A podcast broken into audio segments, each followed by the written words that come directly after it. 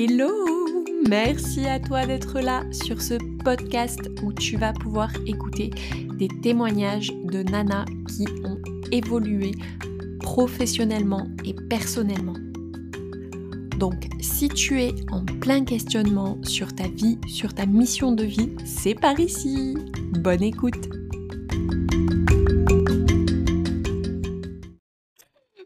Bonjour à tous et bonjour Cécile. Euh, je suis très contente de te recevoir sur ce podcast. Je te remercie d'avoir accepté mon invitation. Euh, ce podcast a pour but de témoigner aux autres femmes, aux femmes qui doutent, qui en ont besoin, qui ont besoin d'entendre des parcours qui peut-être va leur ressembler et leur faire dire que oui, c'est possible. Donc toi, Cécile, qui tu es? C'est qui Cécile? Raconte-nous. Cécile, c'est euh, une créative dans l'âme. Euh, j'aime plutôt bien me définir plutôt sur euh, une typologie de personne que sur un métier à proprement parler. Je trouve que c'est plus intéressant. Donc j'ai toujours été une créative dans l'âme et voilà, une touche à tout, une manuelle, une curieuse de la nature et une curieuse de manière globale. Et ça m'a amenée à l'heure actuelle à être architecte d'intérieur. Architecte d'intérieur, c'est quoi la différence entre un architecte, un architecte et un architecte d'intérieur? Est-ce qu'il y a une différence? Est-ce que... Oui, oui, il y a une grosse différence dans le, domaine de, de, compétences qu'on va avoir et puis aussi dans la marge de manœuvre qu'on va avoir aussi. c'est vrai qu'on fait souvent la confusion entre un architecte, un architecte d'intérieur et une décoratrice. Oui. L'architecte, lui, va s'occuper vraiment de la, la construction euh, de la coque euh, des bâtiments et de l'ergonomie euh, de la maison en général. nous, en tant qu'architecte d'intérieur, comme le nom l'indique, on va être plutôt dans l'intérieur de la maison et dans l'aménagement des espaces.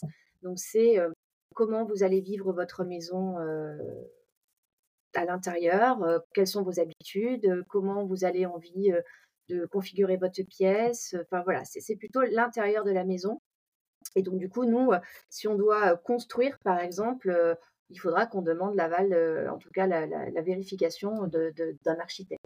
Il y a des choses qu'on ne peut pas faire. C'est un milieu un peu masculin, le milieu des architectes? C'est une idée? Oui, le milieu des architectes d'intérieur, je vais dire que c'est. Je pense qu'il y a autant de féminin que de masculin. Euh, après, le monde du BTP, même s'il se féminise, euh, ça reste quand même à majorité euh, un monde masculin. Comment la Cécile d'hier en est arrivée à la Cécile d'aujourd'hui? Qu'est-ce que quel est ton parcours? Raconte-nous un peu comment tu es arrivée comme ça à, à l'architecte, à être architecte d'intérieur. Alors en fait, comme je l'ai dit tout à l'heure, en fait moi j'ai toujours été très manuel et j'ai toujours bricolé. Euh, j'ai toujours été intéressée. Euh, j'ai une maman qui est coiffeuse, enfin, qui était coiffeuse. J'ai un grand-père qui était coiffeur et j'ai un arrière-grand-père qui était compagnon maréchal Ferrand. Donc, euh, donc ça, c'est un peu dans les gènes en fait, si tu veux. donc j'ai toujours eu cette appétence de, de la matière, de, de, la rénovation, du bricolage. et c'est quelque chose qui a été un petit peu contrarié lors de mes études, parce que je suis partie sur des filières qui étaient euh, standards, on va dire, euh, notamment la communication et le marketing à l'époque, dans les années 90. D'accord. J'ai pas du tout pris cette voie-là. Je voulais être coiffeuse et puis euh, voilà, ça s'est pas fait. J'avais envie de partir chez les compagnons, ça s'est pas fait non plus. J'étais fille unique, donc pour que mes parents puissent me voir partir comme ça sur de longues périodes, bah, c'était pas évident pour eux. Donc ils m'ont plutôt désorientée de cette voie-là. Euh, et donc, je suis partie sur une filiale qui était beaucoup plus standard et, euh, beaucoup plus scolaire, on va dire. un peu comme la rivière, euh, tu retrouves toujours, un peu comme une rivière, tu ah retrouves toujours ton chemin. ouais, c'est ça. Et puis, et puis donc, j'ai fait toute ma carrière, en fait, en entreprise, dans le salariat. et puis, et puis j'ai toujours eu ce, ce truc d'aller voilà, me renseigner sur faire des travaux, sur bricoler, faire du travailler du bois, etc. Et puis un jour, euh, bah, j'ai eu un problème de santé qui m'a fait vraiment euh, réfléchir à ce que je voulais faire de ma vie, euh, et qui m'a fait reposer mes bases et voir vraiment le monde du, travail sous un autre prisme complètement. Et c'est à ce moment-là que je me suis dit, mais en fait, qu'est-ce qui te fait vraiment kiffer, quoi? C'est quoi quoi ton moteur? C'est quoi qui te, qui t'aligne? Dans quoi tu te sens bien? Et, au final, ce, qui me, me, fait me sentir bien, c'est le métier de, de, créatif et d'architecte d'intérieur. Voilà. Après, c'est pas qu'un métier de créatif non plus, c'est aussi, on a beaucoup d'administratifs, on a beaucoup de contraintes. et en fait, dans la réflexion, je me suis dit quel est le métier qui va pouvoir rassembler finalement toutes tes compétences que tu as eues dans le monde du salariat? Mmh et c'est ce métier-là qui a fait que voilà, ça a regroupé toutes mes compétences, toutes mes envies. et, je m'éclate quoi. Aujourd'hui, j'adore ce que je fais, donc donc c'est top. Tu dis que tu as été dans le salariat. Je vais te poser une question indiscrète qu'on ne pose pas normalement à une femme. Tu as quel âge? 51. C'est pas vrai, c'est impossible.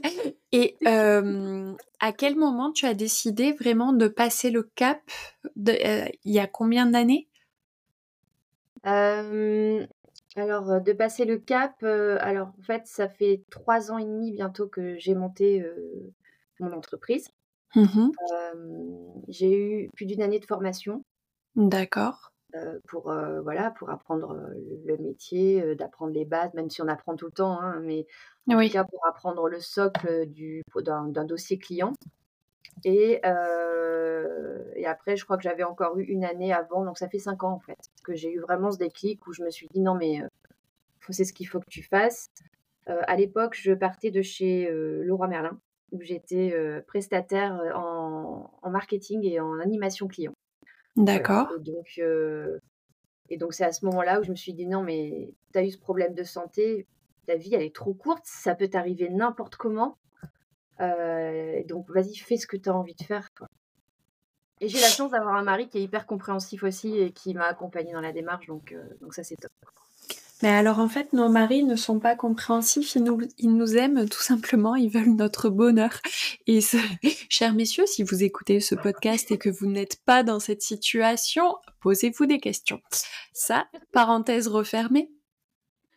Euh, j'allais justement te demander euh, un changement de cap total, quasiment total. Euh, ça se fait aussi avec son entourage, on ne peut pas les occulter ça se fait aussi avec notre cerveau là, que j'aime appeler Norbert. Est-ce que Norbert était d'accord et est-ce qu'il t'a pas un peu mis de temps en temps des bâtons dans les roues? Et est-ce qu'il t'en met encore aujourd'hui? Non. En fait, en fait dans, le principe, dans mon principe de fonctionnement, je suis. En fait, la maladie que j'ai eue a fait que j'ai vraiment appris à écouter ma petite voix intérieure. Et ça, vraiment, c'est hyper important. C'est-à-dire que mmh, souvent, dans la réflexion, on, va à l'encontre de, cette voix intérieure, on va à l'encontre de, ce que notre corps finalement nous dit, et on est en résistance. Et là, moi, j'ai appris finalement à me dire, non mais attends, vraiment, il faut que tu écoutes ce que ton corps il a à te dire, il faut que tu arrêtes de faire passer ta tête en premier et que tu essaies de ressentir vraiment les choses et dès que je me suis mise dans cette formation, je me suis dit, tu es au bon endroit. Vraiment, tu es au bon endroit. Donc après, à partir de là, pour moi, c'est une autoroute. Donc j'ai, voilà, mon cerveau, il sait que c'est le bon truc. j'ai plein de choses à développer, j'ai plein de choses à faire, j'ai plein d'idées. Mais s'il y a bien un truc que je remets pas en question, c'est mon boulot en fait.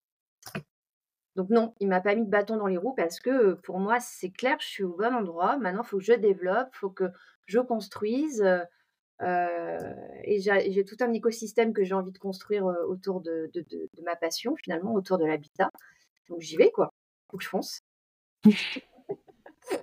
voilà. Après, après, comme tu disais tout à l'heure, j'ai pas forcément demandé l'aval de mon entourage. Ça, c'est un truc où, bon, c'est pas top, quoi. Mais mais à partir du moment où moi, physiquement, c'était important pour moi, euh, j'ai quand même imposé mon truc. Euh, voilà. j'ai pas été très. Alors, on est d'accord que euh, souvent, l'erreur qu'on fait, c'est c'est presque de se positionner en tant que est-ce que vous m'autorisez à faire ça? Est-ce que vous êtes d'accord pour que je me lance là-dedans? Et je crois pertinemment et tout au fond de moi, je suis persuadée que c'est pas la bonne méthode. Et que si au final tu fais ça, c'est parce que tu as encore besoin toi d'être confirmé et que tu as peur de ce que du chemin qui va s'ouvrir à toi, tu as peur de ce qui va se passer, tu as peur des étapes et tu as pas suffisamment confiance en toi pour dire OK guys, regarde-moi bien, je vais là-bas, j'y vais. tu me suis, tu me suis pas, j'y vais quand même. Donc ça c'est très clairement c'est c'est un signe pour moi quand j'entends des femmes qui me disent non, j'ai pas demandé, j'ai demandé à personne. J'y suis allée parce que je le sentais au fond de mes tripes et puis parce que c'est ce qui m'animait tous les matins comme je quand je me lève et tous les soirs quand je me couche, c'est je ne je ne pensais qu'à ça et que et uniquement au moment où j'allais enfin pouvoir accéder à ça et le toucher du doigt et le vivre vraiment. Donc ne demandez pas s'il y a quelque chose qui vous anime, ne demandez pas à votre entourage. Parce que autant je vous dis tout le temps de partager vos succès, de les partager parce que vous allez forcément aider quelqu'un qui vous regarde et qui va se dire ok elle l'a fait, je le fais moi aussi. Par contre, demander l'avis à son entourage, c'est se heurter à des personnes qui sont hyper bienveillante. Attention, c'est pas mauvais ce que je vais dire, c'est pas une critique, mais les gens qui nous entourent nous aiment et ont tendance à vouloir nous protéger. Et en voulant nous protéger, ils tuent le poussin dans l'œuf. Oui, c'est clair. Complètement. Et peut-être que toi, euh, plus, plus jeune, tu, d'après le parcours que tu viens de témoigner, en tout cas, on sent que à un moment donné, tu as été bridé, t'as pas pu faire ce que tu voulais. Oui, alors comme je te l'ai, je, euh, j'aurais pu euh, finalement euh, dire non, c'est vraiment ça que, que j'ai envie de faire et puis, puis foutez-moi la paix et j'y vais quand même. et probablement que, alors dans les années 90, le métier d'architecte d'intérieur, il n'existait pas forcément, tu vois, donc, ouais. mais, mais je pense si j'avais eu cette espèce de foi en moi et cette connaissance en moi que j'ai maintenant à 50 ans passés, si je l'avais eu à l'époque, j'aurais dit non, c'est bon, c'est ce que j'ai envie de faire, je vais partir dans un métier manuel parce que moi, c'est ce qui m'éclate en fait. Mais je pense que la pression, c'est pas négatif ce que je dis, mais la pression et le poids de la famille, d'être fille unique, d'être toute seule, euh, de, ne pas avoir envie de comment de d'aller contre l'envie la vie de ses parents finalement. Oui, peur de euh, décevoir. Ouais, ne pas avoir envie de décevoir, ça a fait que je suis partie dans une voie qui était pas forcément la mienne, mais dans laquelle j'ai quand même retrouvé de la créativité, donc j'ai quand même retrouvé mon truc. Euh, et puis après, il y a une notion dont on n'a pas parlé aussi, c'est que moi, ça fait 30 ans que je suis en couple avec la même personne. Euh, on a construit notre vie d'étudiants, d'adultes, de parents et, maintenant de couple tout seul finalement, parce que les enfants mmh sont partis. Euh, on a, c'est un peu old school quoi, hein, quelque part. Euh, je, vois bien. Tu vois. Et donc, on a toujours tout fait en, en osmose et en, en couple en fait. Et l'individualité, finalement, elle s'est, elle un peu là aussi étouffée pour dire bah, finalement, je fais les choses par rapport à ce que ça va apporter au couple et pas par mmh. rapport à ce que moi, ça va m'apporter. Et donc, c'est pour ça que je me suis jamais sentie bien, finalement, dans les entreprises, dans mes métiers de salariat, bah, parce que je m'y retrouvais pas, parce que moi, j'ai un besoin d'autonomie, j'ai un besoin d'organiser les choses comme j'ai envie de le faire. Et là, je pouvais pas le faire. Voilà. Donc, et donc, c'était vital pour moi de, de, pouvoir le faire. Donc, c'est vrai que, et c'est aussi vachement sympa d'avoir un mari qui, qui, qui, pour qui c'est difficile, mais en tout cas qui, qui accepte le compromis et, voilà, et qui, qui m'aime tout simplement. Quoi. ça, c'est... Oui, c'est ce qu'on disait tout à l'heure. Et en fait, ce qu'il y a de super quand on est longtemps avec un partenaire, c'est qu'on a bâti tout un chemin et puis surtout, on grandit ensemble. Alors, c'est pas toujours facile. Hein. ah non, mais c'est Non, mais les couples qui se font des bisous bisous d'amour tout le temps, comme ça, des effusions romantiques, on est bien d'accord que la façade est belle, mais l'intérieur est peut-être. Euh, il y a peut-être des travaux à faire à l'intérieur pour faire l'analogie avec ton job.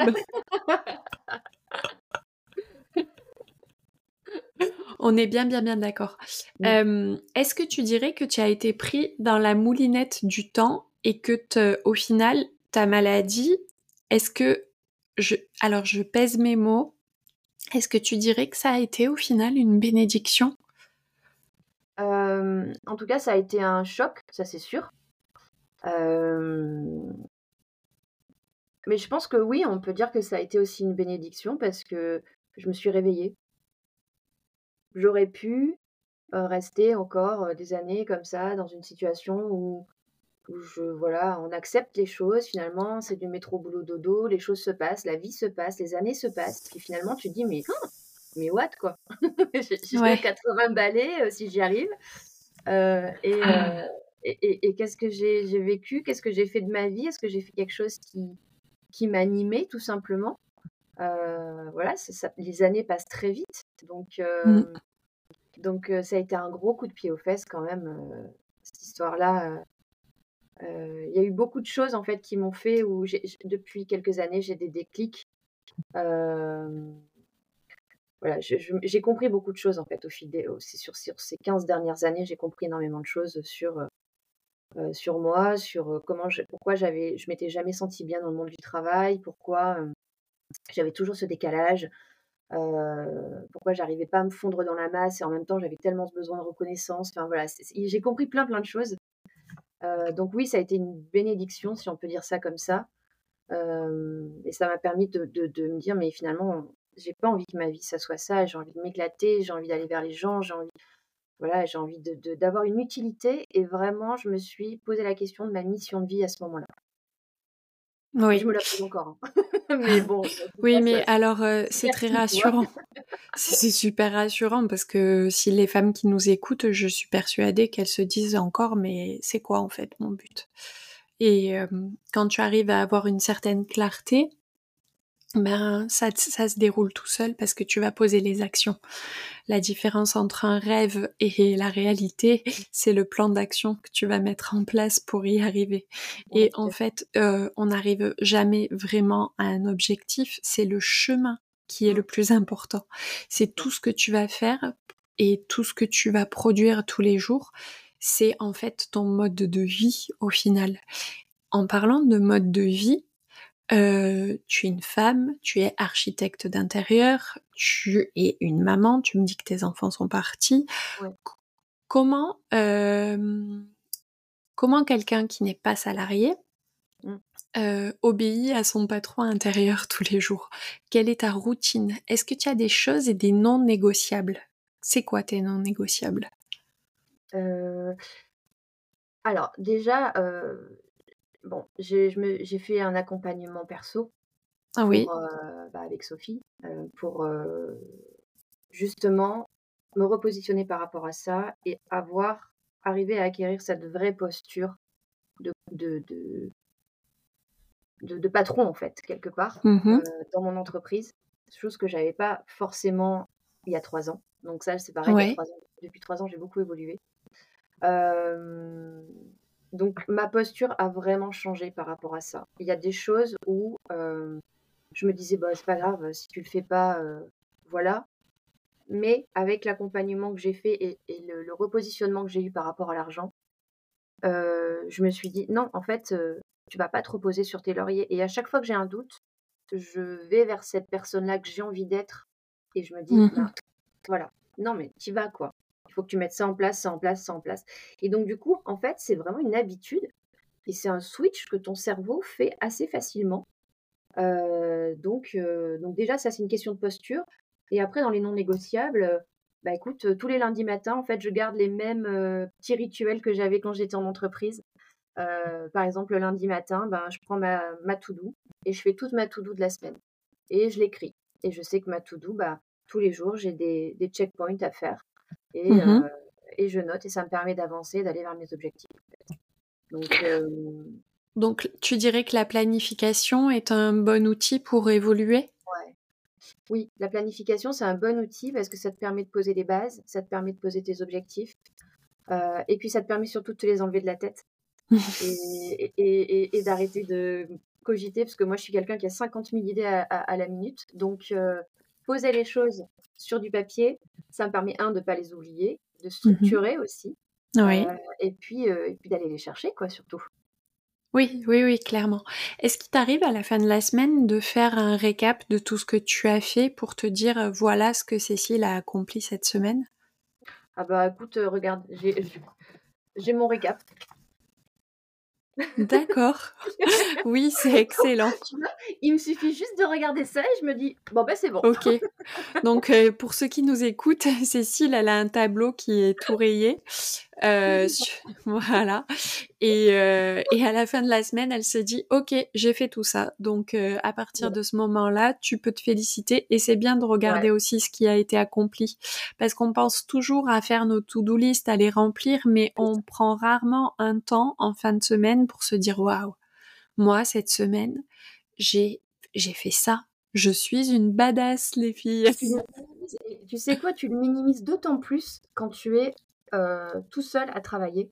Mmh, parce mmh. que tu peux très vite te laisser absorber par tout ce que tu as à faire mais euh, et te dire oh là là non mais attends t'as vu encore tout ce que j'ai à mettre en place et au final effectivement c'est vraiment salutaire de regarder tes listes et te dire ah ouais quand même là cette semaine ça a été chaud quoi euh, j'ai quand même pas chômé et, et, je suis allée chercher ça ça ça ça et, et voilà quoi donc c'est hyper important ça serait quoi ton conseil ultime pour les femmes qui ont une petite voix intérieure mais qui est encore très loin derrière et qu'on entend euh, en fond sonore très très loin, euh, de venir, de faire venir cette voix au premier plan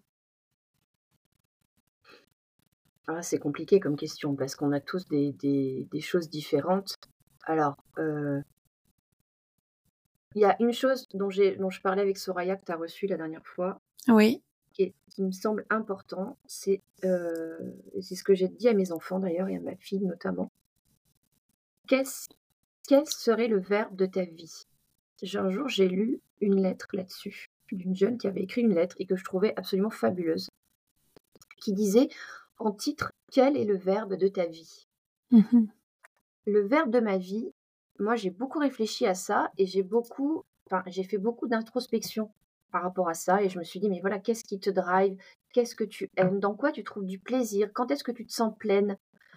Euh, Et finalement, j'ai réussi à trouver que le verbe de ma vie, c'était aider. Donc moi, mon, verbe, c'est aider. Voilà.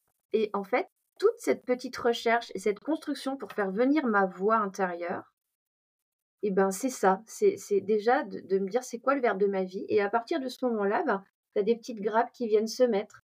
Donc, euh, vous savez, aider, aider, moi, c'est aider à la rénovation euh, des matériaux anciens ou aider à la rénovation euh, des, des, monuments anciens. C'est aider les gens dans leurs projets de restauration. C'est aider les mamies qui en ont besoin. C'est aider les gens à comprendre les travaux de menuiserie. Enfin, voilà. Et en fait, toutes mes petites actions viennent se mettre finalement, s'agglomérer autour de ce verbe. Et pour moi, ce verbe, c'est un peu comme une colonne vertébrale euh, qui fait que je me sens, voilà, c'est mon socle en fait, si tu veux. Et, toutes mes actions, eh ben, elles viennent euh, nourrir ce truc-là euh, et, alimenter ce verbe. C'est génial. Et, et, donc voilà, donc si je devais donner un conseil, c'est trouver le verbe de votre vie. Donc ce verbe, c'est ce qui vous anime, c'est ce dans quoi, quand vous êtes dans cette action-là ou dans ce moment-là, vous vous dites «Oh, mais il n'y a plus rien qui compte. Voilà. Moi, je l'ai compris, ce verbe vraiment. Je l'ai compris quand je suis allée travailler en tant que bénévole sur la restauration du château de Moss dans la Nièvre pendant trois jours. Et, et être là, parce que c'est un château en fait qui est au bord de la, de, la rivière, donc au bord de l'Allier. et quand j'étais là avec dans la nature, avec ces vieilles pierres, ces oiseaux, les personnes autour de moi, les artisans de, les artisans, les compagnons du devoir, etc. Je me suis dit mais oh, c'est la première fois que je me suis dit mais t'es à ta place en fait, t'es à ta place. Et donc tout a découlé de là tout a découlé de là. mon verbe a découlé de là. Ma posture dans l'architecture d'intérieur a découlé de là. Je sais que pour moi, faire attention à la nature, c'est important. Transmettre, c'est important. Aider les gens dans leur processus de réno, c'est important. aller vers quelque chose de plus durable, de plus écologique, c'est important. Voilà. Et tu vois, tout, tout, tout s'est aggloméré finalement à partir de ce truc où je me suis dit, mais quand est-ce que tu t'es senti, toi, bien, à ta place? Voilà. Et donc, et donc j'œuvre tous les jours pour aider les gens et me sentir à ma place en même temps. Ce qui est très compliqué. Mais voilà. Je l'ai compris, donc c'est déjà vachement bien, tu vois. c'est énorme. Les gens qui ont envie de se faire aider par toi, oui, comment, comment ils te contactent? Où est-ce qu'on te retrouve, Cécile? Alors, on me retrouve sur Insta principalement. Mmh on va pouvoir me retrouver sur LinkedIn aussi. D'accord. J'ai un, site internet également euh, sur lequel ils peuvent me contacter. Euh, mon, plus gros réseau, c'est quand même Instagram. Euh, mmh voilà, donc ils peuvent me, joindre en, message sur Insta. alors, moi, j'ai comme particularité de, donc, sur la rénovation des biens anciens et j'ai comme particularité aussi de traiter aussi bien la maison que l'habitant, parce que les deux sont importants. Oui, et puis euh, c'est indissociable en fait, on est bien d'accord. Oui, et puis comme je suis sur la réno des biens anciens, on, ne rénove pas une maison ancienne comme on attaque des travaux dans une maison contemporaine ou dans une maison moderne. Donc, euh, il y a vraiment cette approche de euh, la maison dans laquelle tu es, elle respire, elle a une partie, ses matériaux ont une particularité et il faut y faire attention aussi bien que ses habitants. Voilà. C'est super. Cécile, le podcast touche à sa fin je vais arrêter l'enregistrement. Je te remercie vraiment beaucoup. À toi. Euh, j'espère que tous les architectes d'intérieur de femmes vont euh, s'inspirer, celles qui s'ignorent vont s'inspirer de ton parcours. Je te remercie beaucoup. Je te souhaite une super journée. Merci à toi, Sophie.